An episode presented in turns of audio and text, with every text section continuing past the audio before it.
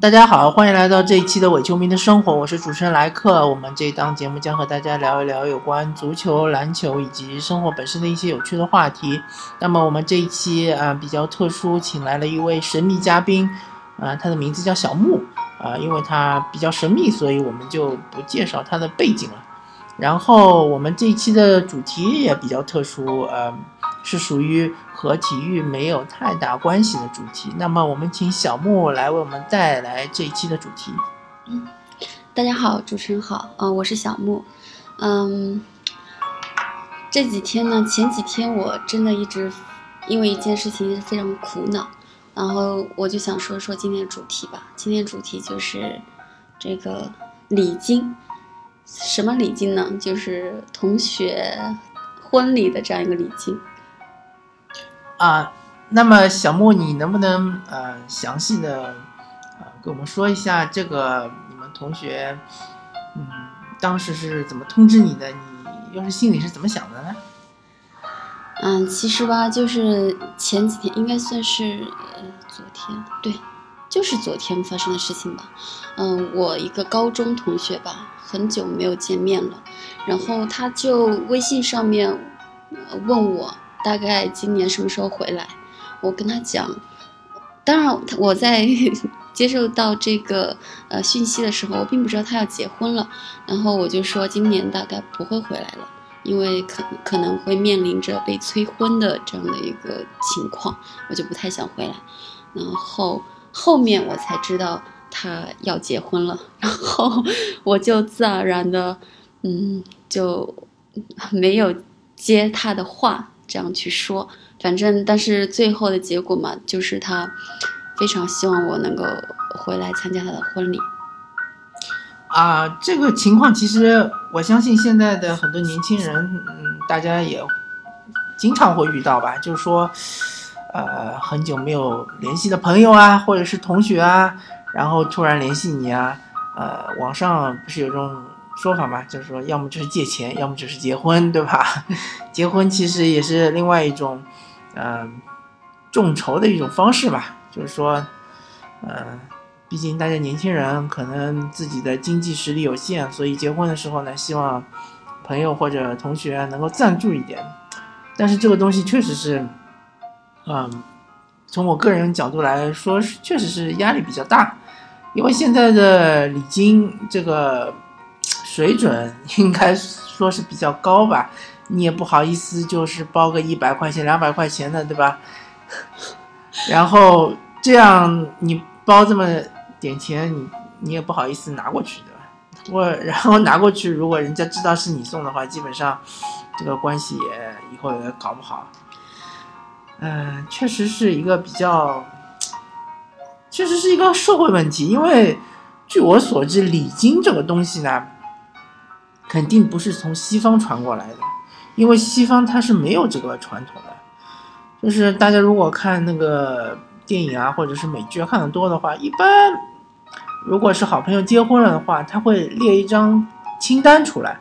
就是告诉所有的亲朋好友，我们现在家里还缺什么东西，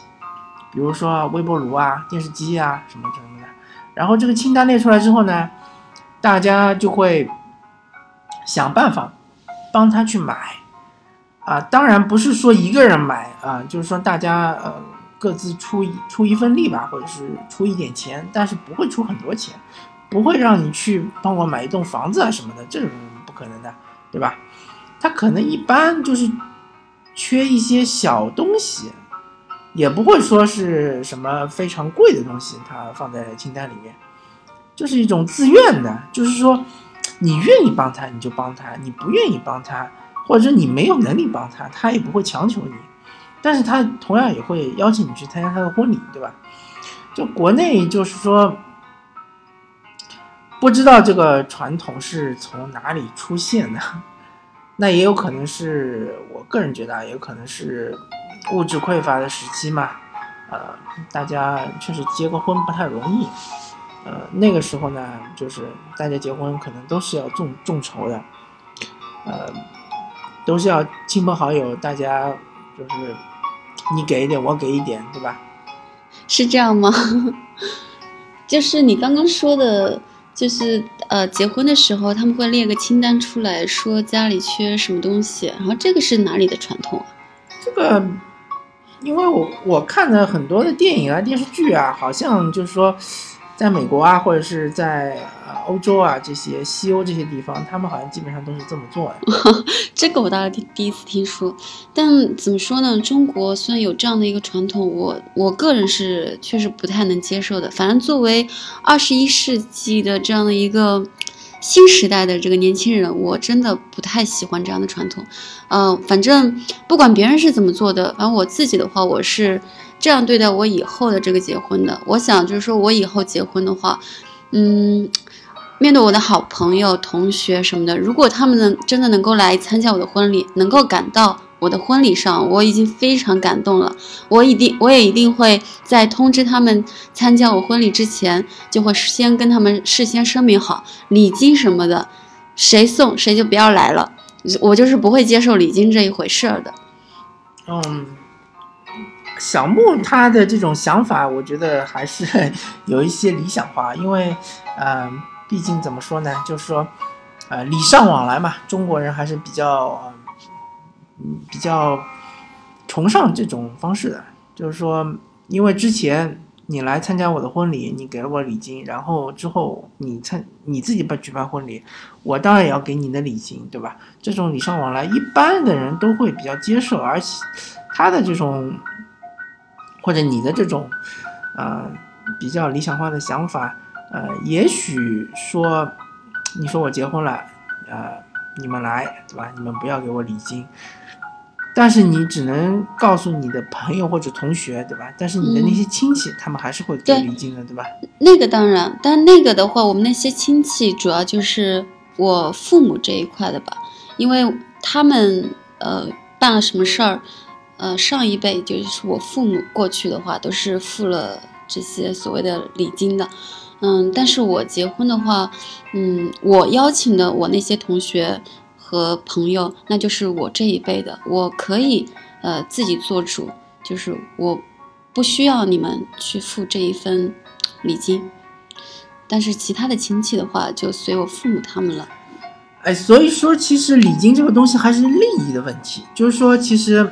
你把它分得很清楚，你父母的利益和你的利益，你可以放弃你的利益，但是你没有办法去干涉父母的利益，对吧？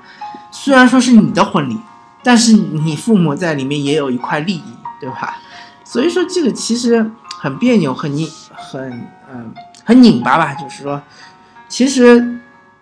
大家想想，这个到底是谁的婚礼，对吧？其实是新郎新娘的婚礼，但是父母要在里面分一杯羹。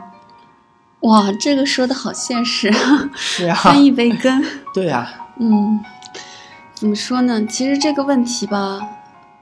因为我我个人就是不太喜欢结婚这个礼金的这样一个事情，所以当初他我收到这样一个讯息的时候，我我其实我也没有主动给他这个礼金，我是这样觉得的，嗯，如果说真的是比较好的朋友的话。如果我不不我不给这份礼金的话，如果他就不跟我来往了，那么我就觉得说，这个朋友不要也罢，因为他不能够理解我。反正因为我结婚，因为到时候即便他现在不能理解，到时候我结婚的时候我邀请他，但是我提我事先声明不要礼金，这我觉得他应该也是能接受的，并且这么多年过去，我觉得他应该也会释然。但是如果真的不能释然，那只能说，呃，我们不是真正的朋友。因为在此之前，其实我也有有两个同学，他们在我之前也是先结婚了的，就在前年和去年都相继的结婚。嗯，我也过去，呃，接受他们的邀请去吃饭了，但是，呃，不是真正在他们婚礼上那种饭，因为我们都是，呃，出门在外，都是在上海这样漂泊在打工，所以相当于说，呃，他们就只是说在上海，呃。叫我们这些还仍然在上海打工的这些同学朋友一起出来吃个饭，啊，这个聚会我去了，但是，但是我当时没有给礼金，我也不知道其实别人已经给过他们礼金了，但是即便后来我知道这件事情了，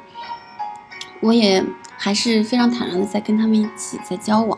他们也也跟待我像从前一样，我就觉得说，呃，不给礼金也也并没有什么。我觉得新世纪的这个年轻人应该是能够接受的，真的。啊，也许吧，也许那个时代真的变了，也许就是说，大家对于这个。礼金什么的，或者是礼尚往来，或者是，呃，互不亏欠的这种想法，可能确实是和，呃，老一辈的可能是不太一样。但是，呃，我个人还是觉得，就是说，呃，如果，呃，有两点啊。首先一点，如果你是举办婚礼的新郎新娘，然后你邀请你的朋友来参加你的婚礼，他没有来，啊。这一点其实还是说，对于新郎或者新娘他自己的内心是有，有一点总归是嗯，有一点不舒服的。然后这个可能会延续很多年，呃，也许他可能就和你一刀两断，从此就是说再也不联系了，这也是呃很常见的。那如果他来了，但是他给的礼金比较少，或者他不给礼金，那其实，呃，也是挺尴尬的一件事情。因为如果你想想你是当事人的话，你就会想，这个朋友你过你过来，你是什么意思呢？对吧？你你，比如说你给了我很少，或者你没有给礼金，你就过来吃顿饭，这就要揣测，对吧？也就揣测对方到底是什么意思。因为老实讲，现在的。我我不知道啊，我觉得现在不管是年轻人也好，是，呃，稍微就是说呃年纪稍微大一点的人也好，人与人之间总归说不会是非常坦然的，就是说完全把我心里怎么想的告诉你，总归会有一些地方是互相之间的揣测，对吧？你会考虑他做这件事情到底是怎么想的，他的这个呃，就就是他这个出发点是什么，对吧？所以总归会有点奇怪，你说对吧，小木？好，我觉得这个男人和女人看问题的这个角度还真是不一样。就像你刚刚说的，嗯呃，他如果说来参加你的婚礼了，但即便说礼金给的有点少，然后你你你作为主人公。你为什么会觉得说会会去揣测，会会会去揣测说他就付那么点钱还过来吃顿饭，这是什么意思呢？其实我是完全不认同的。我觉得他能来真的已经很好了。啊，我我解释一下啊，就是说，呃，礼金给的比较少呢，就是呃有一个比较，就是说，比如说，同样都是我的同学。对吧？那比如说我请了五个同学过来，这五个同学每个人都给了五百块钱，就他给了两百块钱，对吧？或者是如果我请了五个同事过来，这五个同事跟我关系都差不多，都没有说任何一个人是特别好的，大家都是水平差不多，那么每个同事都给了三百块钱，那他只给了一百块钱，那这个就比较尴尬了，对吧？因为我们其实关系都是一样的，就是。不管是新郎还是新娘，认为我请的你们这几个人和我关系都是差不多的，呃，为什么你给的少，他们都给的是一样的呢？对吧？嗯这就这点就又回到当初，呃，就是刚刚节目开始的时候，莱克说的这样的一个现实的问题了，就是现在现代人他办婚礼都会因为礼金这个事情吧，都会存在一个攀比的问题。那其实你作为作为当事人，你作为结婚，呃，结婚的这个这么一个主 主人，你自己如果像莱克这样说，你自己都会去呃揣测这不一样礼金背后的这样一个意义的话，那其实你在揣测之前，你都不知道在付这个礼金的这个当事人，也就是你的这些亲朋好友们。他们已经有非常纠结了，你知道吗？因为他知道现现实的社会就确实会存在的这样的一个攀比和对比。那么，嗯，可但是他没有结合他自身的这样一个情况，他可能确实混得又不是很好，但是他也知道跟你的关系也也在在这里，但是他又没有办法拿出那么多钱来，那这个时候怎么办呢？对吧？那这种情况呢，就是嗯。我觉得对于新郎新娘也是一种考验。如果说你一定要办婚礼的话啊，如果说你一定要办婚礼的话，那么你要考虑到，呃，你邀请的这些亲朋好友他们实际的呃能力，他们付付礼金的能力。如果说你真的是有一个特别特别好的朋友，但是他生活非常困顿，他本身的就是生活已经有点难以为继了，或者说他确实是手头非常紧。那么这种情况下呢，嗯，你也可以说不邀请他参加你的婚礼，而是在你婚礼之前呢，呃，特地的请他吃顿饭，或者是怎么样啊？我觉得也表现一下，对吧？呃，你和这位朋友之间的感情，我觉得这个方式也是挺好的。不是说一定要就是出现在婚礼现场的人才是和你。呃，今后是关系比较好，或者是延续关系的，就是可以，就是说有选择性的。还有一个，其实，呃，我们没有聊到的另外一个，嗯，现在年轻人也选择比较多的一种方式，就是旅行结婚。其实，呃，主持人来客，我我也有一个同学，他就是没有举举办婚礼，他们就是旅行结婚，然后就通知了各位亲朋好友。然后也没有回来重新，请吃饭啊什么的，就我觉得这种方式也挺好。这种方式就是说，完全就是没有束缚，完全就是说从心，从心而为吧，就是心里怎么想就怎么做，对吧？旅行结婚其实有很多好处，第一个就是你免去了这个婚礼筹备的这一些繁复的事情，而且非常的劳心劳累。呃，第二个就是。嗯，你同样其实省了很多钱，因为啊，举办婚礼这个费用也是挺高的。你省了这些钱呢，你出去玩的话，其实也可以玩的比较嗯痛快一点。当然，就是说也有不好的地方，对吧？比如说你父母他们之前呃在各种婚礼付出的礼金，你就没办法收回来，这个也是非常矛盾的地方。我不知道小木你是怎么想的？嗯，我还算是比较赞同，因为我曾经也有一度，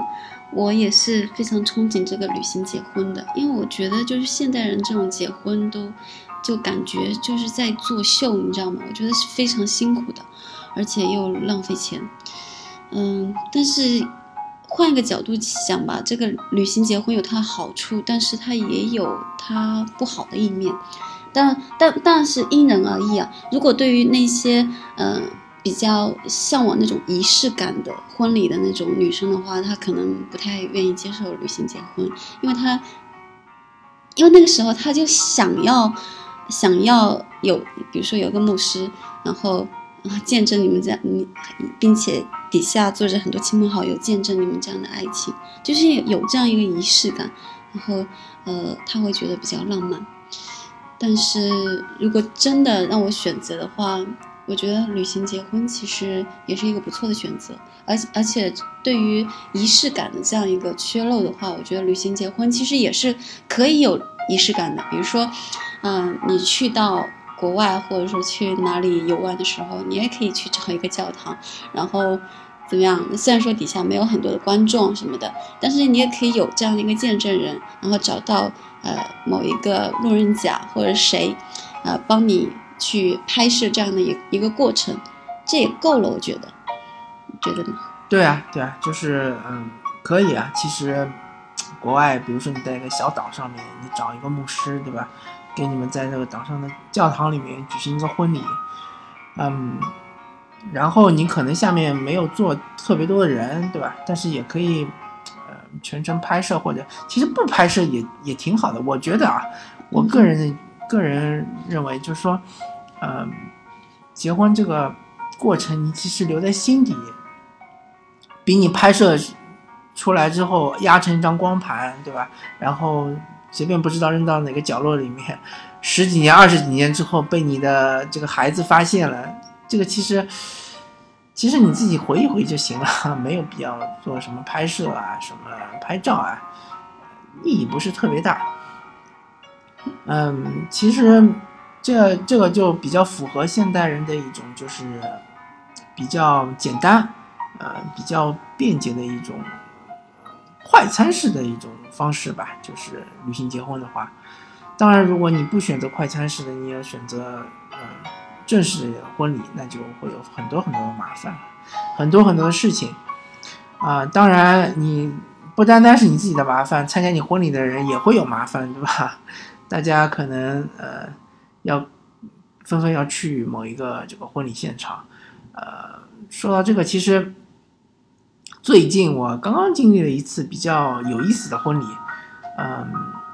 这个婚礼本身的这个内容没什么意思啊，就是大概都是套路化、流程化的。啊，但是有意思的一点就是在于，呃，我们就是全家到了婚礼现场之后呢，嗯，突然发现这个酒店它停电了。这个事情就比较有意思了，因为我参加了这么多场婚礼，从来没有遇到过这种情况。那酒店停电了之后呢，呃，酒店的老板就动用私人的关系，就是把这个婚礼的所有的现场的一些道具啊什么的，全部都运到了另外一个呃场所去举行婚礼。那这个就是，反正就是劳师动众吧，然后所有的亲戚朋友啊就。重新就弄了很多大巴，然后把人都运过去嘛，对吧？因为也有二三十桌人嘛，几百个人，那就运过去之后呢，反正就，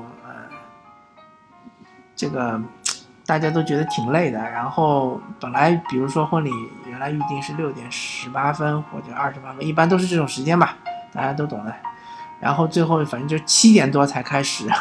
仪式嘛，就。很多，我估计啊，很多应该要做的一些，呃，仪式啊，或者是应该要做的一些，嗯，活动啊，呃，环节啊，其实就压缩了嘛。因为毕竟，所以说婚礼它是一个系统工程，你不能只考虑两位新人的感受，你还要考虑下面参加婚礼人的感受，对吧？大家都饥肠辘辘，你要又搞这个又搞那个，肯定就是说。也不行嘛，所以说其实，呃，最终也不能说这个婚礼非常成功，也不能说这个婚礼非常失败，反正就是这个婚礼是挺有意思的，所以，呃，其实我个人总结啊，就是说，嗯，结婚你不管你是去参加婚礼也好，你是婚礼当事人也好，其实都挺折腾的，嗯，不知道小木怎么想。我非常赞同这一点，所以说现在其实对于现在的人来说的话，哎，算了，我还是不不不再继续引申了，我们还是回到今天的主题吧，做这样一个总结吧，就是关于结婚礼金的这个事情，我真的是呼吁大家，嗯，可以，你可以尝试着不去给这个礼金，你也可以呃事先声明，就是说，嗯。结婚是不是可以省掉礼金这样一一个这样一个东西？如果说是真的很好的朋友的话，你当然你也可以，你也可以去送一些东西给他，因为东西这个东西它是它是实实际存在的。那你说礼金，比如说你你结婚的时候是在二零一二年，嗯，你给了他五百块钱的礼金，那你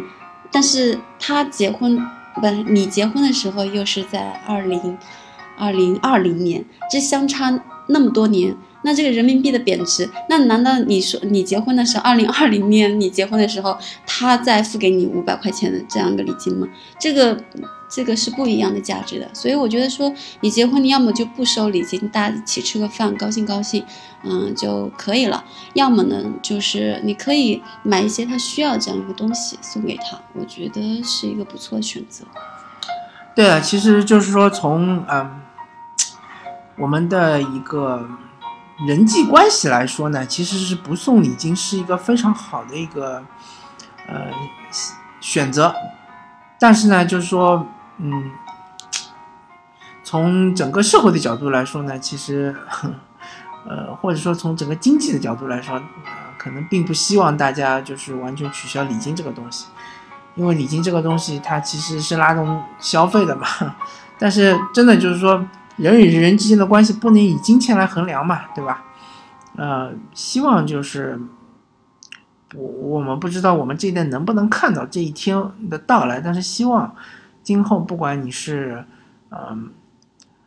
结婚婚宴也好，或者是红啊，或者是这个葬礼也好，或者是呃什么满月酒也好，就是任何的这种呃大型的聚会。我们希望大家就是不要有任何的这种物质上的负担，希望大家能够，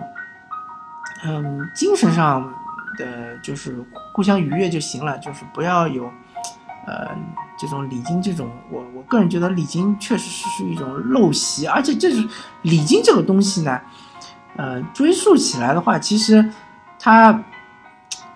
如果你说，嗯，自古。就有的话，其实也不尽然。它这个东西，它以前可能是些，嗯，官僚之间的可能会有这种来往，但是民间可能会比较少。那这个东西不知道为什么，就是新中国之后呢，嗯，大概是或者也有可能是改改革开放之后，就是愈演愈烈了。啊，对于大家的确实是物质压力会比较大。好吧，那么这一期感觉话题比较沉重啊，感谢啊小木来参加我们这期节目，也为我们这个节目能够多拉动点女性的观众啊，女性的听众嘛，因为呃基本上都是男性听众，希望女性听众会多一点，呃，好吧，呃，感谢大家收听，呃，我们下期再见，拜拜，拜拜。